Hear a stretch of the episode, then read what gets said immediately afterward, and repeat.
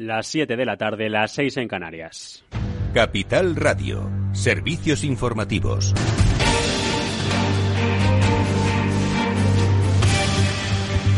Hola, ¿qué tal? Muy buenas tardes. El Gobierno quiere tomar ya una decisión definitiva sobre los nueve menores no acompañados que se encuentran en Ceuta y para ello, y que no haya controversias entre las diferentes administraciones públicas, ha convocado mañana miércoles en el Palacio de la Moncloa el presidente del Gobierno, Pedro Sánchez, al presidente de la Ciudad Autónoma de Ceuta, Juan Jesús Vivas, para analizar la situación y adoptar una medida conjunta que no tenga, dicen, que esperar a la decisión judicial. Una cita que se concierta precisamente este martes, apenas unas horas después de que el revés de la justicia al Gobierno y de la decisión del juzgado número uno de lo contencioso administrativo de Ceuta que a primera hora de la tarde ha acordado mantener la paralización de la entrega de nueve menores a Marruecos hasta que se adopte una decisión judicial en firme. Se rechazan, por lo tanto, las alegaciones planteadas por la abogacía del Estado y ha acordado que los niños deben permanecer en territorio español hasta que se resuelva el fondo del litigio. Una decisión ante la que el Gobierno se resigna. Isabel Rodríguez, portavoz.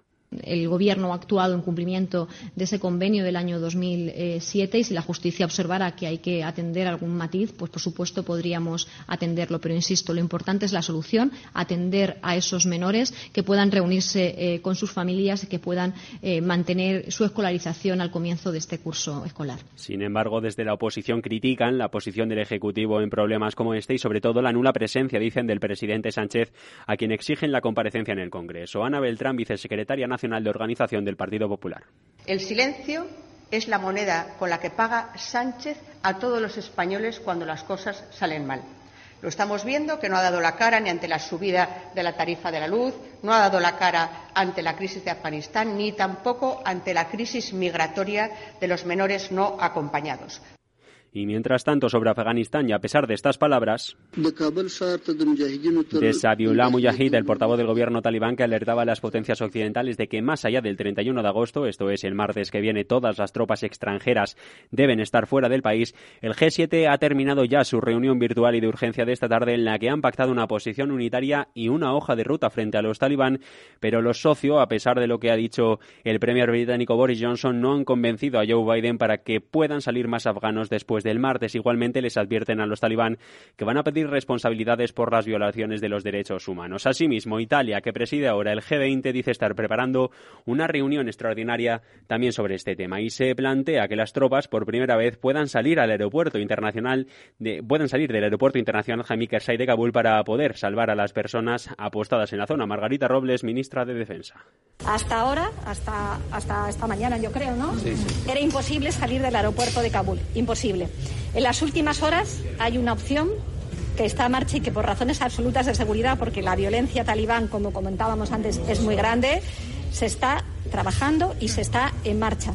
Y de vuelta a nuestro país, aquí ya tenemos las cifras de incidencia de la pandemia de la COVID. Este martes, Sanidad acaba de actualizar los números. La incidencia acumulada vuelve a caer 12 puntos concretamente hasta los 305 casos por cada 100.000 habitantes en 14 días. Las muertes siguen siendo numerosas. La cifra de fallecidos roza los 200, aunque eso sí tenemos la cifra más baja de nuevos contagios desde finales de junio, 10.072. De lo que más de la mitad son de las últimas 24 horas. La presión hospitalaria también va a la baja. Son menos de 8.000 los ingresados y el 20% de ellos en las camas UCI. La vacunación sigue el problema a la baja, menos de 400.000 pinchazos en las últimas 24 horas, casi el 67% de la población tiene la pauta completa. En empresa, a la última hora de la tarde queda de la mano de técnicas reunidas que se hace con un nuevo proyecto de gas en Qatar por 425 millones de euros. Durante los próximos 41 meses, la compañía española va a poner en marcha trabajos en las infraestructuras de Qatar Petroleum con el objetivo de aumentar la capacidad de producción de gas natural. Y con todo esto vamos a ver cómo están los mercados. Claves del mercado. Pues Europa está cerrada desde hace ya un rato y miramos a Estados Unidos en Nasdaq 100 15.344, subidas del 0,21 trata de revalidar nuevos máximos, el Dow Jones le sigue a la, a la zaga 0,17 de subidas 35.397 y mientras tanto el general el S&P 500 4.486 enteros firma esta hora con un repunte del 0,16 en divisas. Vemos como el par euro dólar se negocia según XTB en el 1,1746. Nosotros lo vamos a dejar aquí. Sean mañana porque a partir de las 8 de la mañana a las 7 en Canarias les esperamos nosotros aquí en la antena de Capital Radio, los servicios informativos.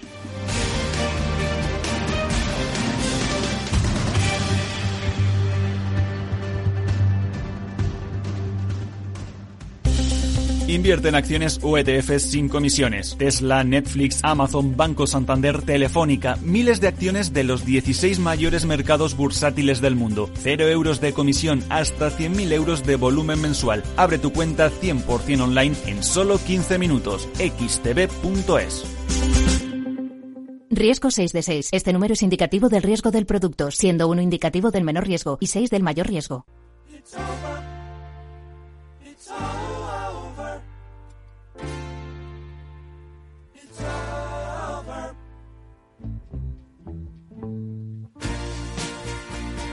Después del trabajo, After Work, con Eduardo Castillo, Capital Radio.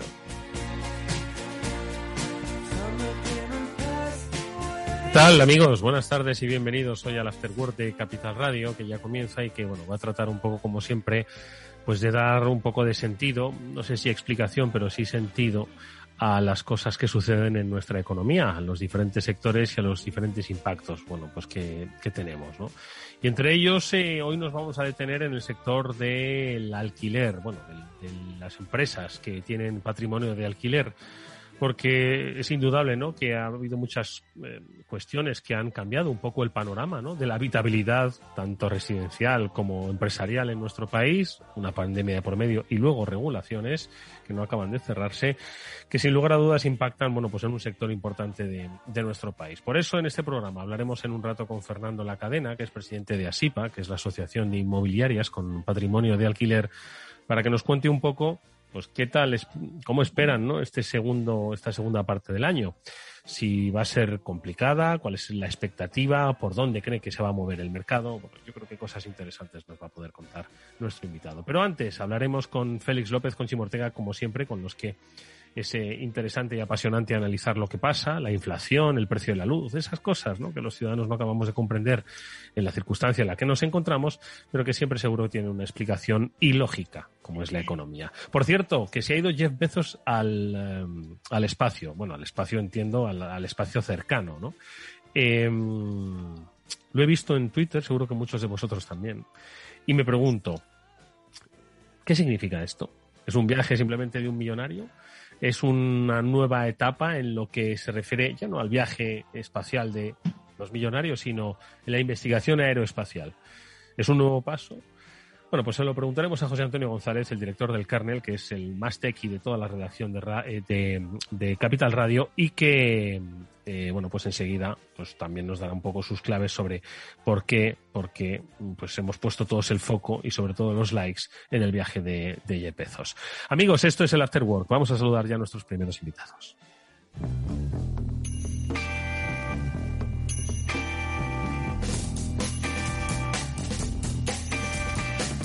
Bueno, pues Félix López ya está con nosotros. Félix, ¿qué tal? ¿Cómo estás? Ay, muy buenas tardes. ¿Qué te parece, iba a decir lo, de, lo del vuelo de Jeff Bezos? Yo no sé si a no, ti te... En eso estaba yo pensando, a ver cómo me, me, ahorro un poco de dinero y me doy una vueltilla por el Y te das una vueltilla, ¿no? Pues oye, pon un, una administración de lotería. Yo recuerdo que uno de los, de los turistas espaciales así de nuestro país fue el, el, el, el propietario de la Bruja de Oro, la Bruja d'Or, sí. que vendía, pues, claro, a tope de lotería y sería un viaje espacial. Yo creo que se le llegó a dar el viaje espacial. No sé si con, con tanta profundidad como la de, la de Jeff Bezos, pero luego hablaremos. Chimo Ortega, ¿qué tal? Buenas tardes, Chimo. Hola Eduardo Castillo, buenas tardes, ¿cómo estás? Oye, que me, me figuro que, que, no es un cohete eléctrico, ¿no? Lo que ha llevado a Bezos al, al, espacio, sino que habrá utilizado el queroseno del bueno, del caro y del contaminante, ¿no? Eh, vamos, todo el que estaba acumulando mientras que los demás hacían coches eléctricos. Pero sí, sí, vamos, ya te digo yo que ni eléctrico ni siquiera de hidrógeno, que podría ser, tampoco. Eh, sí, con combustible real, puro y duro. Bueno, pues nada, amigos, luego lo comentaremos con José Antonio González, del kernel de Capital Radio.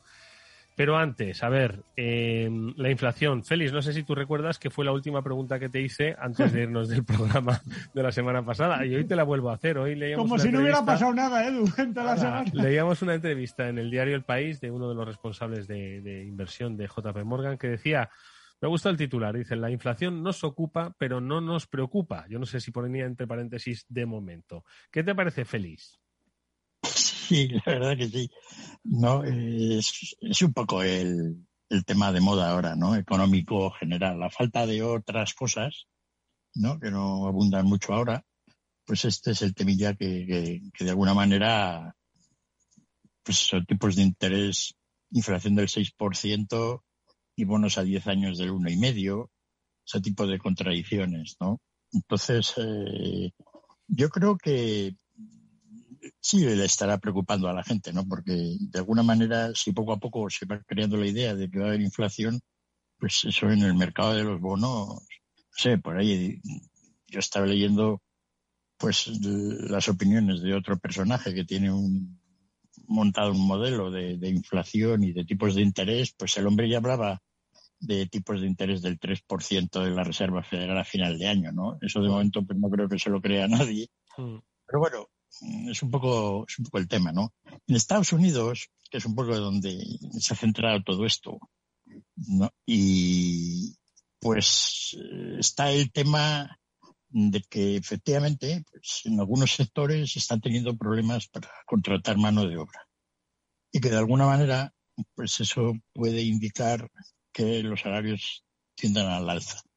Lo que, como hemos comentado muchas veces, es lo fundamental para que haya una inflación sostenida. Bueno, la inflación es un concepto de sostenimiento de crecimiento de precios, ¿no? Entonces, pero yo no lo veo por muchos otros sitios. En Europa, pues no se ve que aquí haya inflación de salarios por ningún lado, ¿no?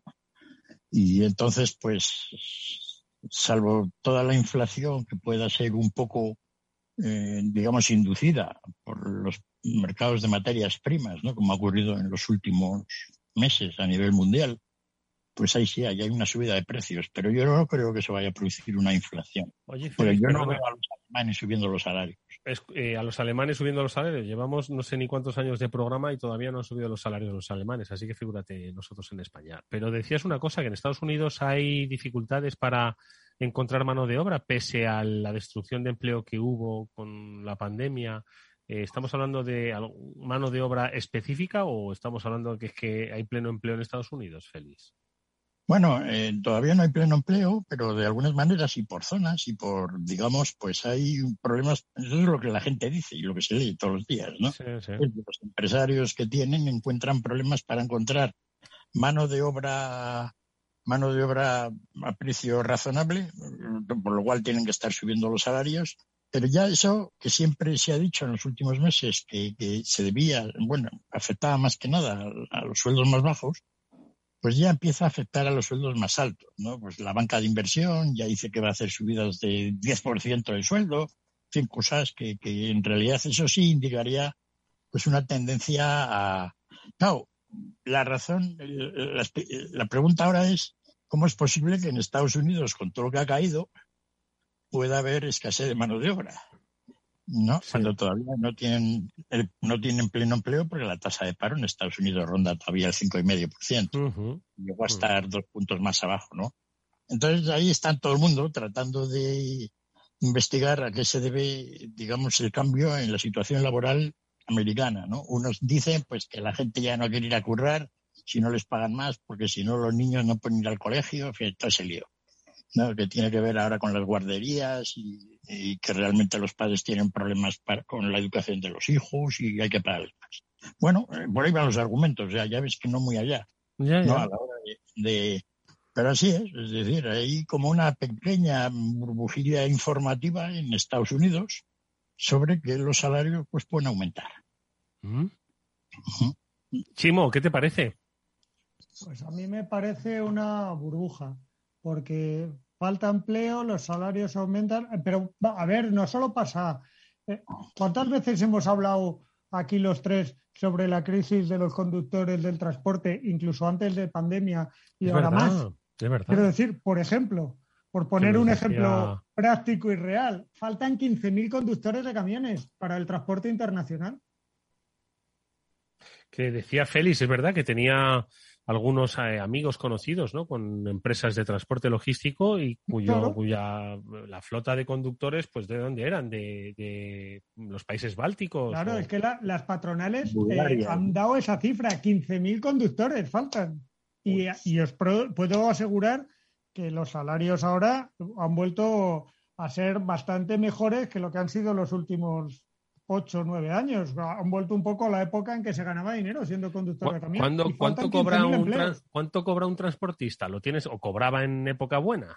Pues mira, en época buena, eh, un transportista mm, que trabajaba para una empresa, es decir, que no es camión propio ni nada, eh, unos 3.000, 3.000 y pico euros al mes. Puta madre. Sí, incluso, incluso Exacto, digo, digo el mínimo, ¿vale? A partir de ahí, eh, échale lo que mm. fuera, dependiendo de los trayectos que hiciera. Sí, sí, sí, sí. Lo curioso del caso es que si la patronal se queja de que le faltan 15.000 conductores, oh. la verdad es que entonces ahora se deben estar forrando, es decir, no los conductores que, sino los, sino los de la patronal, ¿no? Porque con, con 15.000 camiones menos, pues fíjate los fletes como pueden estar, ¿no? Carísimos, ese es el tope, como un contenedor eh, montado en el Evergreen atascado en el canal de... más o menos. Una, una, de los grandes problemas inflacionarios, o lo que ha creado toda esta mentalidad de, que los precios van a subir, es efectivamente eso de que se ha denominado las roturas de las cadenas de suministro, así como elegante, ¿no? Debido a que efectivamente pues ya las cosas no se mueven con la suficiente ligereza como se hacían antes. hay problemas de cuellos de botella y además pues la subida de los costes, ¿no? Entonces, todo lo que tiene que ver con todos estos aspectos logísticos, de alguna manera incide mucho en lo que la gente piensa, las empresas, etcétera, ¿no? Pero, pero bueno, es decir, lo, lo de Chimo contaba aquí la patronal de los 15.000 en Estados Unidos, también por volver a, es, llevan ya años hablando de, de, la escasez de, transportistas, ¿no? Bueno, eh, eh, eh, los economistas, el tema de la escasez como tal, no se concibe muy allá. En el sentido, pues sabemos que hay escasez, porque hay, hay escasez de todo. Y si hay escasez, pues la referencia, pues precios más altos, ¿no? Que curan la escasez. Si hay escasez de transportistas, pues se les paga más dinero y de repente pues viene más gente al, al negocio, ¿no? Entonces, hablar de escasez como tal es un concepto un poco peculiar, ¿no? A la hora de cómo los empresarios pueden juzgar su situación, etcétera. Claro, a todo el mundo le gusta que no le suban los costes, ¿no? De lo que tiene que comprar. Pero, pero bueno, petróleo ya vemos cómo sube y baja, ¿no? De, todas formas, Chimo, me gustaría, obviamente, conocer al detalle, ¿no? Las necesidades de, de, eh, de esa industria que necesita 15.000 conductores para transportar mercancías no sé si es para transportar fruta ¿no? Eh, a los países del norte, sino entiendo que responde un poco a ese movimiento del e-commerce, ¿no? Eh, nacional e internacional, pues que es el que está, bueno, pues un poco cambiando el panorama de la distribución, ¿no? Sí y no, quiero decir, también faltan conductores, por lo que cuentan, ¿eh? eh para transportar fruta o para transportar piezas de automóviles, aunque obviamente la logística en esos ámbitos está mucho más desarrollada eh, que, lo de la última milla. Pero, pero es verdad que sí y no. Eh, para el, comer, para el transporte de comercio internacional por carretera, que en España es casi todo, y en Europa prácticamente, oh, quitar algunas excepciones de tren o lo que va por barcos, obviamente, pero al final acabas teniendo la que llevar a un sitio a otro. Eh, pues no es, es para materias esenciales también, ¿eh? y eso es lo que hace, lo que decía Félix, o sea, ya no es solo el e-commerce, es que el, transporte esencial de mercancías, el que tenemos todos en la cabeza, el de frutas, verduras, hortalizas, que además es un transporte urgente porque son alimentos perecederos, eh, el pescado, muchas cosas, eh, de alimentos perecederos también lo sufre y lo sufren las industrias que trabajan en gran medida en just in time, pero que necesitan al final que los proveedores manden las piezas de un lado a otro, porque si no para las fábricas, no solo las de automóviles, todas. Entonces, mm, es un problema. ¿Qué hace? Que suban los fletes de manera, vamos, descomunal, como están subiendo y como lleva Félix contando todo, porque Félix nos habla mucho de los, de los fletes de embarco, pero es que todo eso es una cadena al final. No, y, que en realidad la mano de obra dedicada al transporte, digamos, es bastante fungible. Es decir, o se dedica a llevar se dedica a llevar naranjas a Dinamarca o a repartir camiones por Madrid, ¿no? Exacto. Dependiendo de dónde le paguen más o menos. La verdad es que esto del e-commerce ha creado, yo, yo lo sigo muy de cerca, un poco por los fabricantes de cajas, ¿no? y los fabricantes de paquetería, ¿no? Es decir, ese también es un pequeño negocio, así como el negocio del papel, pues con esto de las impresoras, etcétera, pues lleva un poco a menos. El tema de las cajas es algo espectacular, porque antes no usábamos tanta caja. Íbamos al supermercado y nos lo llevábamos todo, la lata de sardinas. Pero, joder, es que ahora la lata de sardinas te envían a casa, metían un paquete de, enorme, ¿no? Entonces, todo eso hay, hay una movida realmente muy, muy curiosa, ¿no? De cómo, de alguna manera, en esto del comercio electrónico, que todavía no es súper exagerado, es decir, la mayor parte del comercio todavía sigue siendo el comercio de, de a pie, ¿no? Mm. Pero, pero que efectivamente está incidiendo en, en esto, ¿no? Bueno, pues permitidme, Chimo y Félix, eh, que haga un, un, receso en, nuestro, en nuestras reflexiones económicas, porque enseguida vamos a saludar a nuestro siguiente invitado, con el que os anunciaba al principio, vamos a hablar de un sector en concreto, sector inmobiliario, concretamente del sector del alquiler. Eh, ya está con nosotros, le vamos a saludar enseguida eh, Fernando La Cadena, que es presidente de ASIPA, la Asociación de Inmobiliarias con Patrimonio de Alquiler.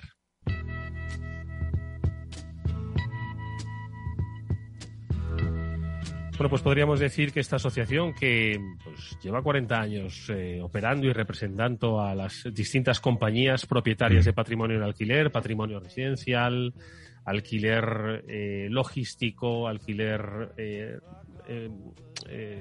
de oficinas, alquiler también turístico, bueno, pues eh, todas ellas eh, eh, reunidas bajo el paraguas de la asociación y que indudablemente, bueno, pues han, han sufrido, como muchos otros sectores, obviamente, pues los impactos que ha tenido la pandemia y especialmente los cambios que estos han traído, ¿no? Porque ha afectado y mucho, ¿no? Pues a la forma que las empresas y que las personas pues tienen de relacionarse allí donde habitan, allí donde, donde desarrollan su actividad profesional, su actividad personal. Bueno, pues Fernando La Cadena, presidente de ASIPA, ¿qué tal? Buenas tardes, bienvenido.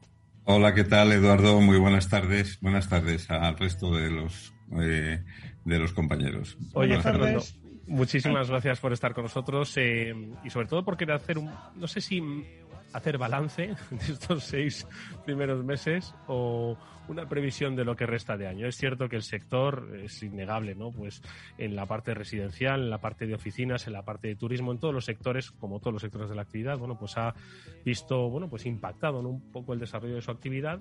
Eso si no contamos todavía los eh, impactos regulatorios que al final eh, la, no la no definición de los mismos pues también acaba un poco afectando a la toma de decisiones empresariales.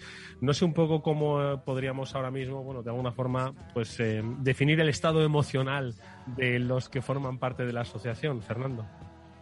Bueno, pues eh, resulta un poquito más sencillo hablar del pasado que hablar del futuro, porque el futuro, como bien podéis imaginar, implica o incorpora algunas incertidumbres de las que también podemos comentar.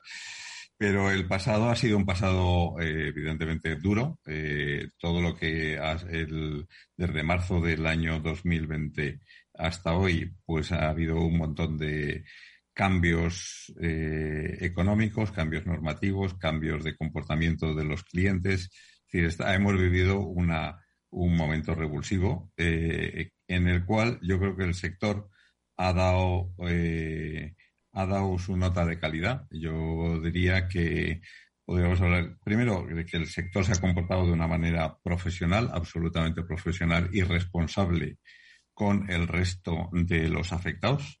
Eh, y en ese sentido, yo os puedo decir que prácticamente desde el primer momento, en casi todos los ámbitos de actuación, no tanto, o sea, lo mismo podemos hablar del ámbito de las oficinas que el de la vivienda, que en el del comercial, por supuesto, Enseguida los mm, propietarios, los patrimonialistas, eh, tomaron medidas mucho antes incluso de las que eh, se regularon posteriormente por el gobierno y que medidas que fueron encaminadas todas ellas a mm, unir nuestro futuro al futuro de nuestros clientes.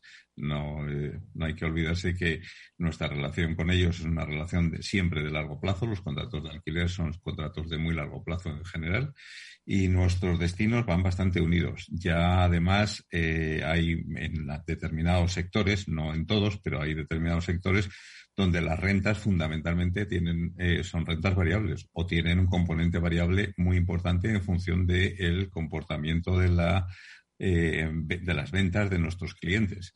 con lo cual inmediatamente que ellos eh, se vieron afectados, automáticamente nosotros nos vimos afectados.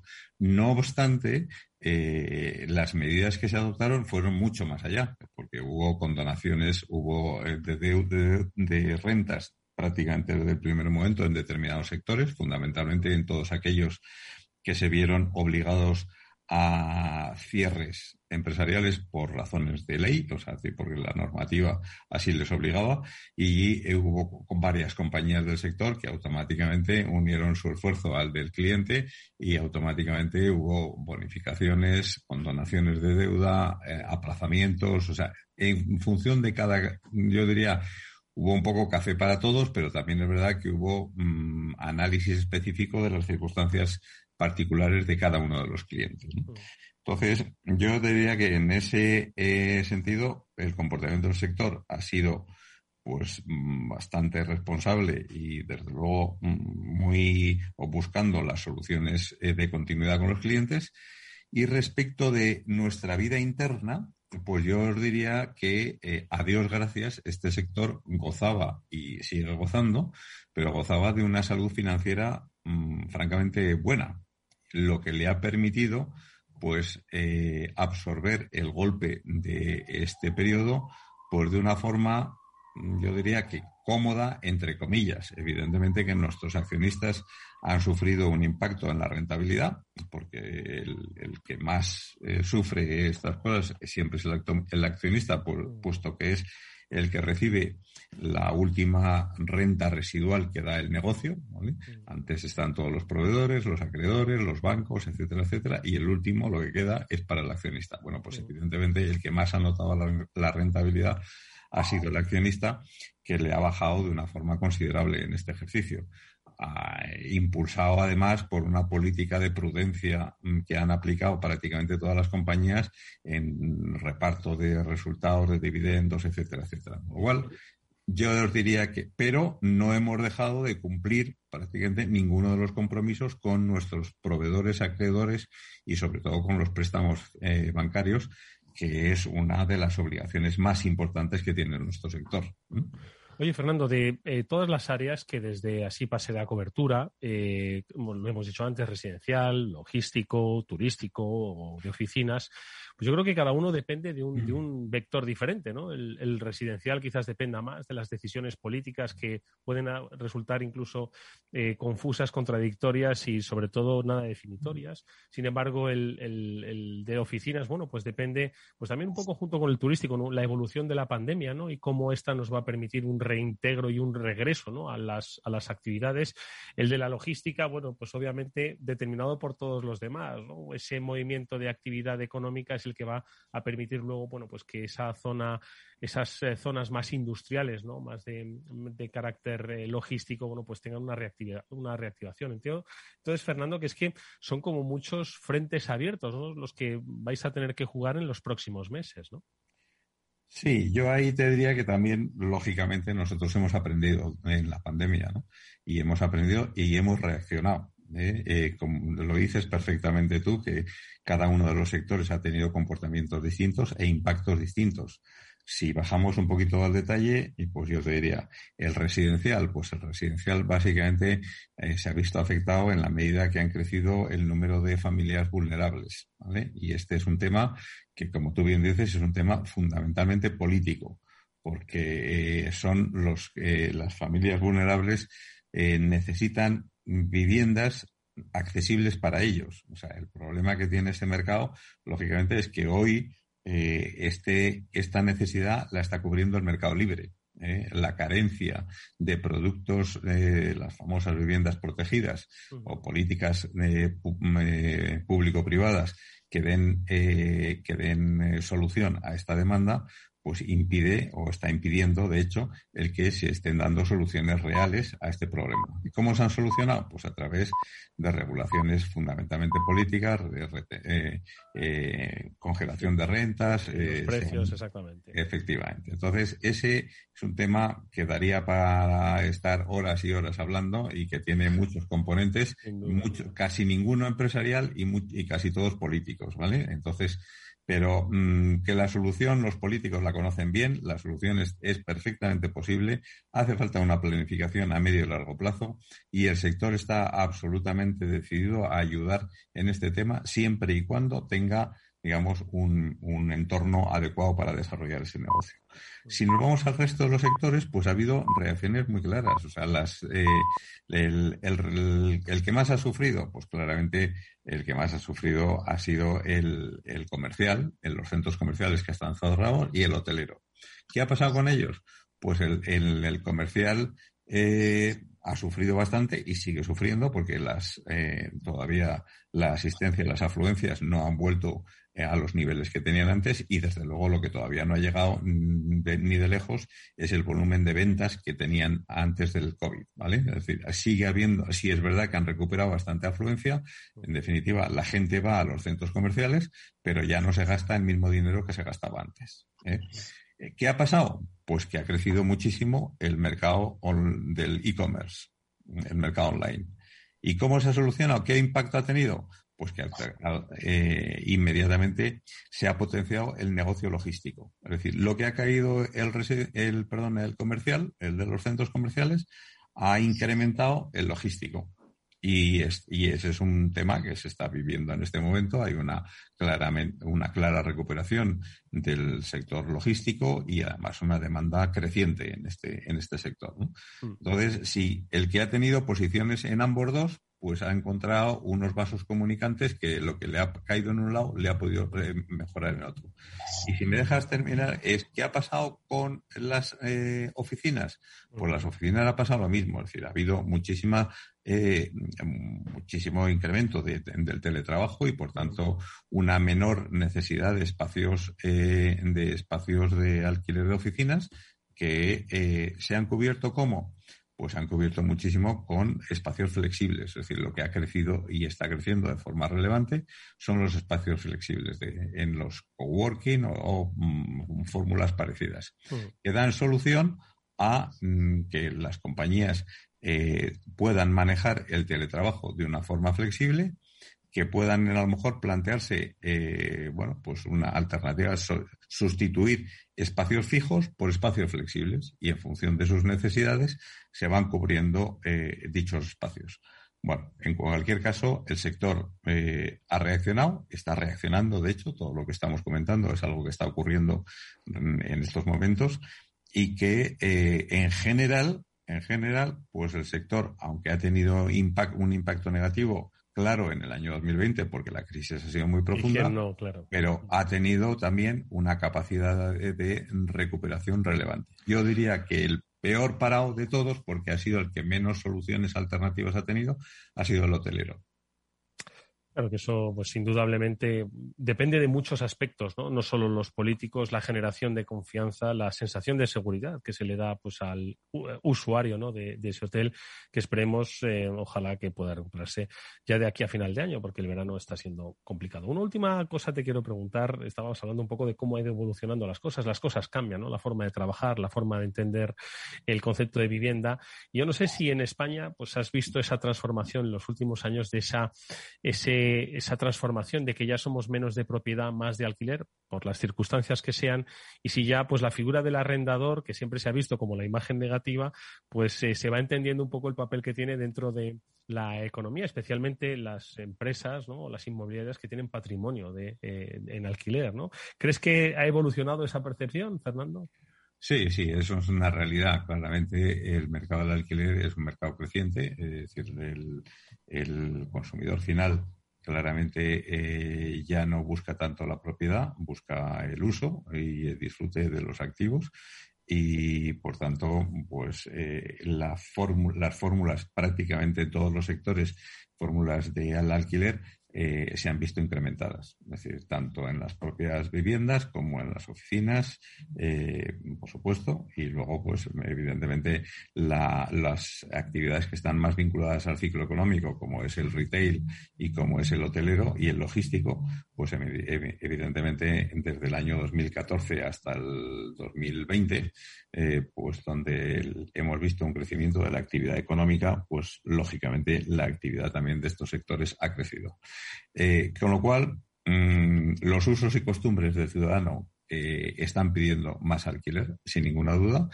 Y yo diría que eh, la respuesta la están encontrando precisamente en una mayor, mm, digamos, eh, en, una mayor oferta de los actores profesionales que estamos en este sector.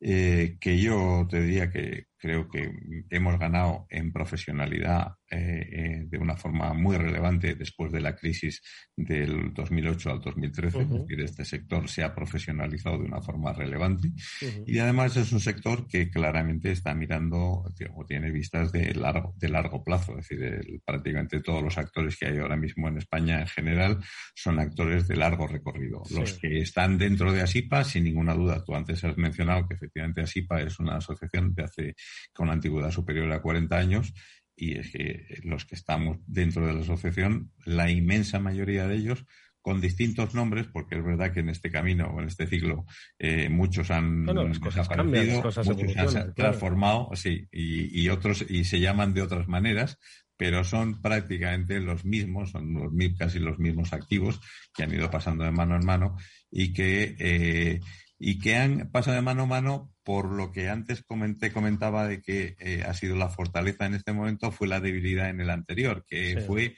unas estructuras de capital o de apalancamiento financiero enormemente altas, que en este, en este momento no se dan. Es decir, en esa profesionalidad, una de las cosas que ha llevado es precisamente a eh, una mayor solidez de los estados financieros que hace que los jugadores de hoy, los operadores de hoy, tengan muchísima más salud financiera de la que tenían antes. Sin, lugar a dudas, que la, historia ha cambiado. Es bueno que nos la haya eh, contado Fernando la cadena presidente de ASIPA, Asociación de Inmobiliarias con Patrimonio de Alquiler, sobre cómo evolucionan las cosas, cómo cambian. Conozcamos un poco cuál es la situación para luego tomar decisiones, para luego formar opiniones. Fernando, muchas gracias, mucha suerte para lo que resta de año. Hasta muy pronto. Muchísimas gracias a vosotros. Gracias, Eduardo. Vamos, vamos nosotros con un consejo. Si inviertes en bolsa y no conoces a XTB, es muy probable que estés pagando de más. Con XTB, atento, comprar o vender acciones y ETFs no tiene ninguna comisión hasta 100.000 euros de valor nominal al mes. ¿Vas a seguir pagando comisiones en tus operaciones? Recuerda, XTB no te cobra comisiones en la compra y venta de acciones al contado y ETFs. Tienes que entrar en xtb.es, abrir una cuenta online de una manera rápida y sencilla, con una atención al cliente que es en castellano y que está disponible las 24 horas del día. Ya son más de 300.000 clientes los que confían en xtb.es. Riesgo 6 de 6, este número número es indicativo del riesgo del producto, siendo uno indicativo del menor riesgo, 6 del mayor riesgo. After Work con Eduardo Castillo. Inversión inmobiliaria acompaña al mercado inmobiliario en este nuevo ciclo. Todos los jueves de 10.30 a 13 horas, el inversor encontrará las claves para realizar su mejor inversión. La mañana de los jueves en Capital Radio tomamos el pulso al sector inmobiliario. Noticias, análisis de mercado y debates donde los protagonistas del sector podrán contar en primera persona los retos a los que se enfrenta el ladrillo. Inversión inmobiliaria pone la voz al sector inmobiliario. Aquí en Capital Radio.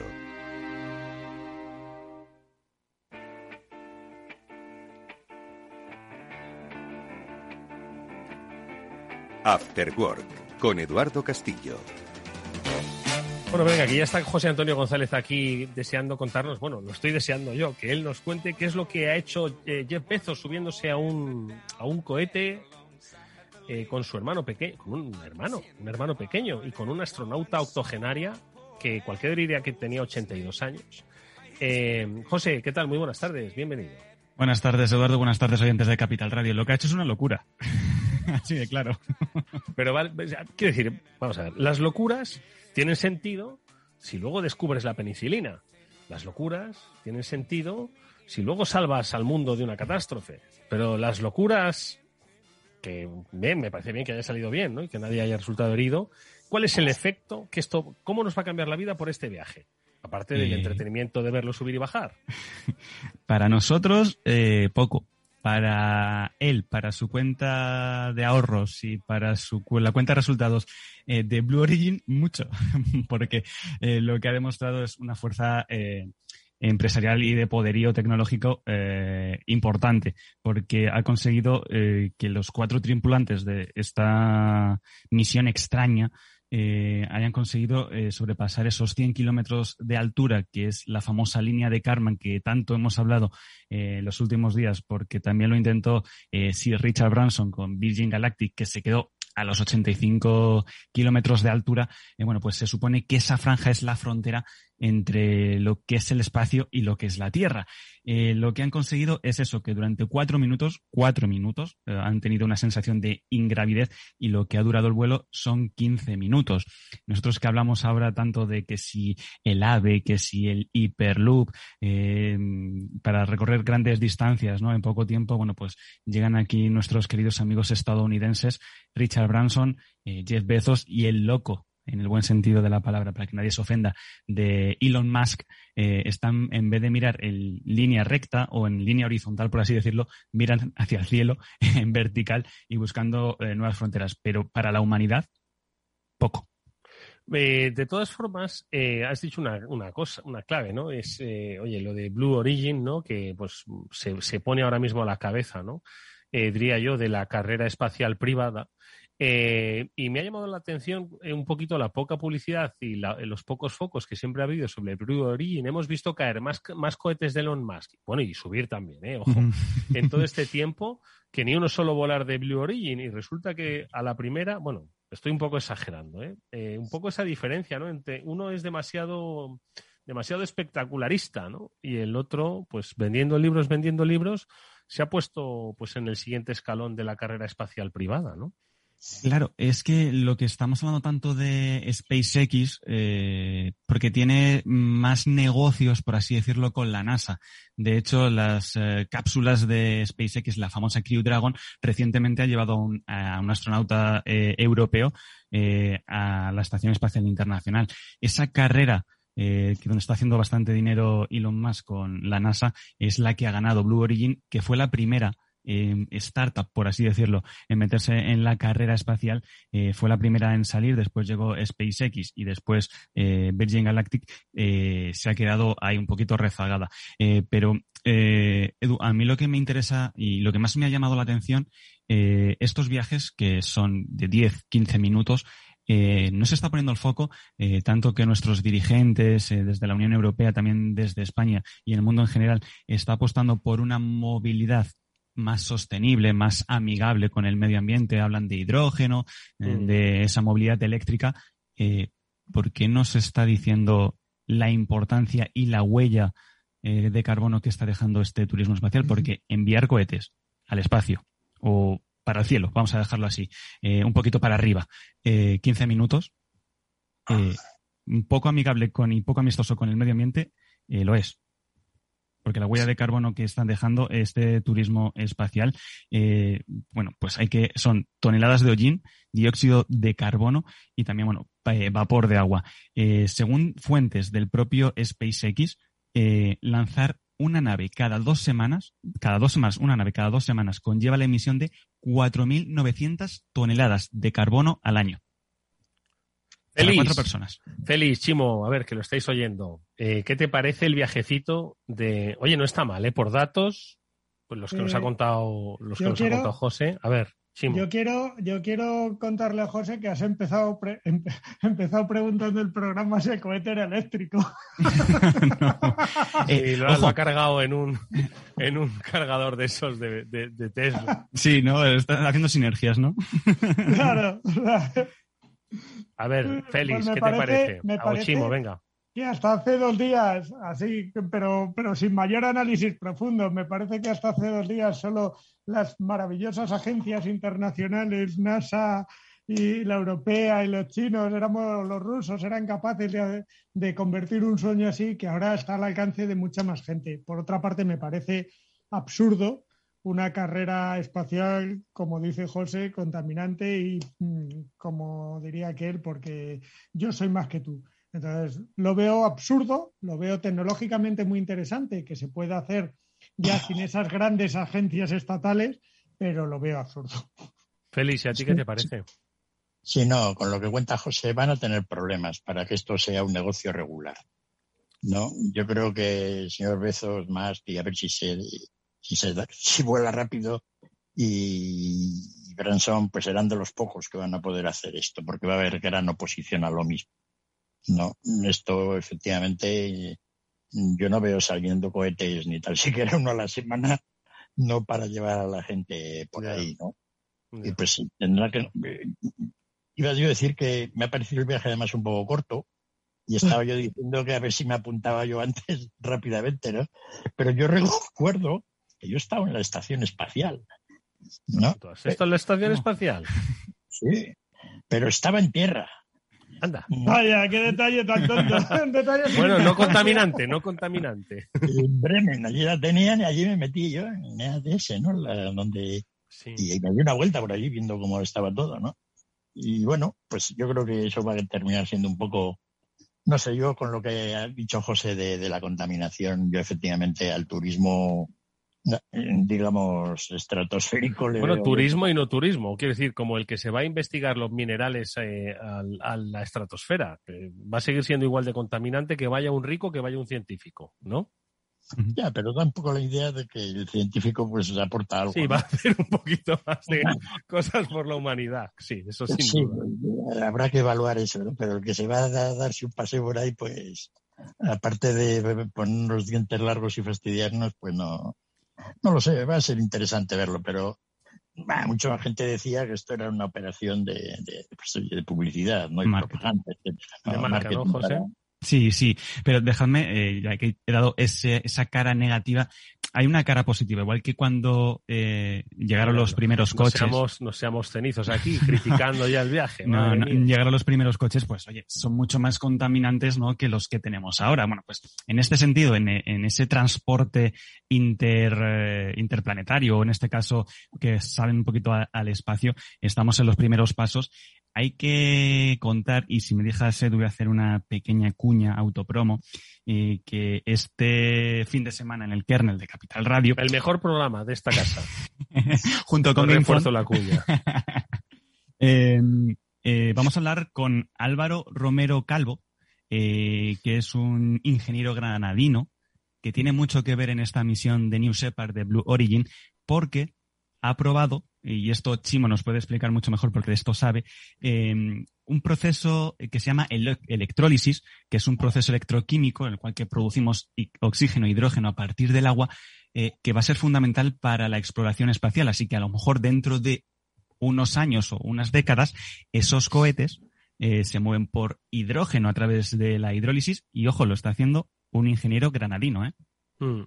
Oye, es fantástico, Chimo, ¿qué nos puedes contar? Hombre, indudablemente de aquí a 10 años el cohete de Blue Origin pues será silencioso porque será pues eso de hidrógeno eléctrico será como los coches estos no que iban así no sí pero habrá que ponerle sonido no como están haciendo con los coches eléctricos no para que no se pierda ese, no se pierda ese sentido. Chimo. Imagínate que Cacao con los con los cohetes por el, cielo eh, con esa facilidad y todos liándose. Hay que ponerle sonido para que no se choquen y se detecten. Bueno, ahora cuestión... Fuera, ahora fuera de bromas, eh, sí, es verdad lo que dice José, pero también es verdad que es que no nos sorprendamos, es que en España la investigación es buenísima. O sea, eh, si tuviéramos los fondos, disponibilidad de fondos para dar a nuestros investigadores, España sería un país distinto si los hay. Sí. Claro que hay, claro que hay fondos. Sí, ¿dónde? Lo que pasa es que no están, no están bien repartidos. O no están disponibles para la investigación, porque ya te digo yo que no están bien repartidos. Exacto. Pero sí, sí, como este otros tantos proyectos. O sea, eh, el Hyperloop, que esta semana, José Antonio, esta semana están por ahí, ¿no? Además, con lo del Hyperloop. Eh, sí, desde, desde el 19, eh, Valencia es la sede, es la capital oh. mundial del Hyperloop, del Hyperloop, eh, la semana del Hyperloop, que se iba a celebrar eh, el año pasado, pero se tuvo que suspender por la COVID. Bueno, pues Valencia, con los chicos de Celeros, con los chicos también y las chicas de la Universidad Politécnica de Valencia, eh, se están convirtiendo en el centro de atención de, esta, de este nuevo modo de transporte, ¿no? Que, que por cierto, ese protocolo de, de movilidad lo inventó Elon Musk, que lo hizo mm. eh, software libre, por así decirlo, para que todo el mundo eh, open source pudiera hacer sus propios planes. y están trabajando en ello y España se quiere convertir, en, concretamente Valencia, en uno de los puntos nodales de, esta nueva movilidad. Y además hay eh, chavales universitarios en el, que desde el principio han estado en el proyecto y que están liderando parte de ese proyecto, ¿verdad, José? ¿Cuánto, cuánto Madrid-Murcia va a ser? Eh, pues eh, en poco, poca distancia, aunque está, eh, no están cerca. Por Madrid, Tú, dime, tú dime, José, ¿cuánto? ¿Cuánto haces en coche, Eduardo? coche eléctrico, ¿eh? Oh, no, Eduardo todavía no usa. Madre mía. Ponle que pueda ser una hora, aunque eh, esto es mejor para distancias largas eh, porque consigue alcanzar mayor velocidad. De hecho, en, en China ya se está, el maglev eh, ya se está, se está poniendo en pruebas, que es un tren de alta velocidad, no lo siguiente, ya se está poniendo en marcha. Aquí ¿A cuánto va ese tren? Pues exactamente, te lo voy a decir ahora. Mm, el tren Maglev, esto es lo bueno de que tiene estar conectados. Eso es lo que tiene ser el, tecnológico del grupo, ¿sabes? Claro que, sí. Yo no sé ni cómo se escribe. 600 kilómetros por hora. ¡Oh! 600 kilómetros por hora. O sea que en 40 minutos Madrid-Murcia. Y no despega. Más o menos, o media hora, diría yo, casi, casi. 600 kilómetros por hora, un tren, madre mía. Se le van a salir las tuercas. Esto para la gente que, estamos en la red, hacemos entrevistas, ¿no? Si es complicado hacer una entrevista en un ave, pues imagínate en esto. Exactamente. Bueno, pero bueno, pueden esperar a que llegue, que es muy No, no hay prisa, ¿no? Puede estar en el estudio rápidamente. Recomendamos, como siempre, el kernel de Capital Radio con José Antonio González, que volverá, refrescanos, el domingo, ¿a qué hora? El domingo a las 4, pero el podcast estará un poquito antes en www.capitalradio.es y en cualquier plataforma de distribución de podcast. Y también, ya que me dejas, pues animo también a escuchar GameZone, que es el hermano pequeño. Eh, mañana cerramos temporada y lo hacemos a toda velocidad, lo hacemos con Ferrari hablando de los eSports. Pues eh, GameZone y el kernel a vuestra disposición. Entrad en capitalradio.es, tendréis ahí las referencias tecnológicas del momento. José Antonio, mil gracias, amigo, por tu tiempo. Adiós. Nosotros, eh, últimos minutos para comentar, que es que he dado el salto rápidamente a esto de los más, pero no sé si habéis escuchado antes la entrevista con eh, nuestro invitado, con Fernando La Cadena de Asipa. ¿Qué te parece, Félix? Que tú y yo hemos hablado, Chimo también, por supuesto, faltaría más, pero con Félix es que hemos hablado mucho de, del alquiler y sobre todo lo de los precios del alquiler. No le he dicho a nuestro invitado que la primera lección que se da en las facultades de economía es la de no tocar los precios del alquiler por aquello de que es nuestro chascarrillo, pero casi, casi, ¿eh, Félix? Sí, la verdad que sí. A mí se me ha quedado un poco, yo no, lo he explicado todo muy bien, ¿no? Incluso antes estábamos hablando así un poco en jerigonza de los... Jocosamente. No, y, y, entonces pues Fernando ha contado todo el tema este de la logística, ¿no? Hace hace dos o tres semanas conté aquí que había estado en un parque industrial en la provincia de Guadalajara, cerca de Madrid, ¿no? Y unas, unas naves impresionantes, todas modernas, ¿no? Todas bien altas y todas dedicadas a la logística. Mm. Se ve que son almacenes donde ya luego dentro pues son todos almacenes robotizados o parecidos, ¿no? Mm. Y todo así, y era todo nuevo, flamante, ¿no? Como no he visto yo parque en toda España de bonito, ¿no? O sea, se ve que eso efectivamente pues es un sector pujante. Pero a mí se me había quedado un poco la duda, no la duda, la, incógnita de, haber preguntado a Fernando en lo que es el alquiler, eh, digamos, comercial, lo que pagas por alquilar un bar o una tienda, ¿no? ¿Cómo había quedado eso después de la pandemia ahora? Mm. Es decir, ¿qué cuesta alquilar comparado con hace dos años? Hace dos años, sí, se han bajado los precios, ¿no?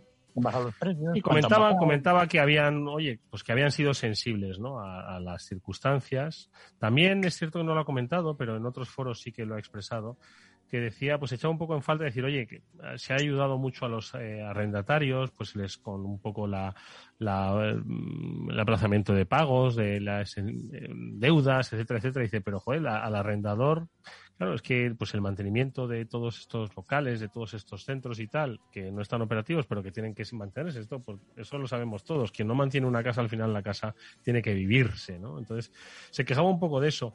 Pero es cierto, ¿no? Que no, se lo preguntamos en una próxima intervención, ¿no? ¿Cómo ha quedado el tema de los locales? ¿Tú qué crees que han, que han bajado un poco los precios? Tenido que caer bastante, ¿no? Es decir, es cierto que además incluso ahora los contratos se, harán de otra manera. Yo me imagino que ahora yo voy a alquilar un local y le digo al dueño, oye, si tiene otra pandemia que Eh, ese tipo de cosas. ¿Cómo ponemos aquí una cláusula? ¿no? Todo eso me imagino que va a hacer cambiar bastante a todo este sector. Claro, Fernando, lo que contaban por otros foros, por lo que dices, que aquí todo el mundo ha recibido, bueno, en España poco, ¿no? Porque el gobierno pero vamos, No, pero bueno, al menos mentalmente, la idea de que a la gente había que darle algún subsidio. Claro, a los propietarios esto es nada. como es propietario, ¿no? Y de como es propietario es rico, así que se apañe, ¿no? no, y todo esto era fundamental, porque cuando empezó la pandemia, mucho de lo que hablábamos era efectivamente qué iba a pasar con los alquileres. Es decir, sí, sí, lo hablamos, lo hablamos. Y bueno, pues hay empresas más grandes como, como la asociación de, Fernando, pero, pero muchos de los alquileres pues son de gente más, ¿no?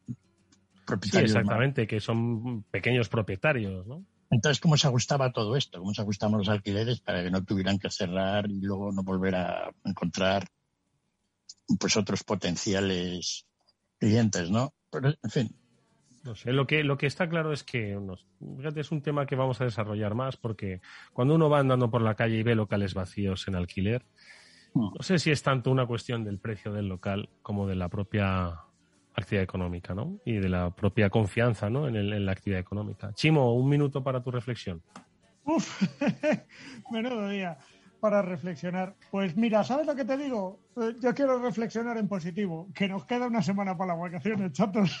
Madre mía, sí, pero ir con cuidado, ¿eh? Dejémonos de reflexiones, cuidémonos, seamos conscientes, seamos responsables, eh, porque al final, eh, si este verano la cagamos, y ya le, ya le hemos cagado bastante antes del verano, si este verano la cagamos, el último cuatrimestre, que es la última vez que hemos puesto el ciclo donde nos íbamos a recuperar, ¿recordáis que lo vamos moviendo? Sí, sí, pues el último cuatrimestre nos lo vamos a cargar también. con lo cual, yo creo que. vamos a fundir las ayudas en nada, ¿sabes? Exacto. La mejor reflexión es que si queremos aprovechar las ayudas, si queremos que el dinero cunda, si queremos que la economía vaya, si queremos que mejore la cosa, es no pensar en. no hacer reflexiones del presente, sino casi este mes de agosto pensar un poquito en el futuro para no cagarla. Oye, Amigos, que tengáis un buen verano, que es nuestro último programa antes de la temporada. Por eso lo decía yo. Pasadlo bien. Que lo disfrutéis, que seáis muy felices, ¿vale? Que feliz, que hagas buenas prospecciones y que las cuentes y las compartas con todos los oyentes del Afterwork cuando volvamos de nuevo por las ondas. ¿Te parece? Perfecto. Chimo, amigo mío, que mil gracias, como siempre. Eres un gracias a ti. Yo confío mucho en las prospecciones, en las prospecciones de Félix. Yo, yo solo confío en las prospecciones de Félix. Amigos, hasta aquí el Afterwork con Félix López, con Chimo Ortega, más amigos, más invitados. Hasta muy, hasta muy pronto y nosotros, con la ayuda de Néstor Betancor, nos despedimos, como siempre, con buena música. Hasta mañana, 19 horas, en el Afterwork de Capital Radio. Hasta entonces, cuidaos.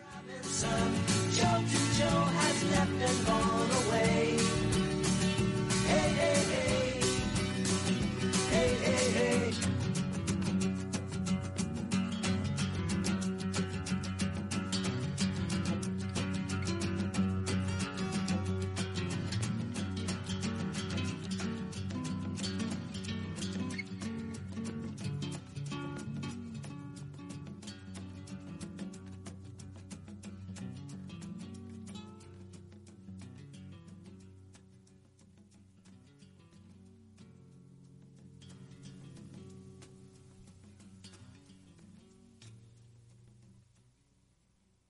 Esto te estás perdiendo si no escuchas a Luis Vicente Muñoz en Capital, La Bolsa y la Vida.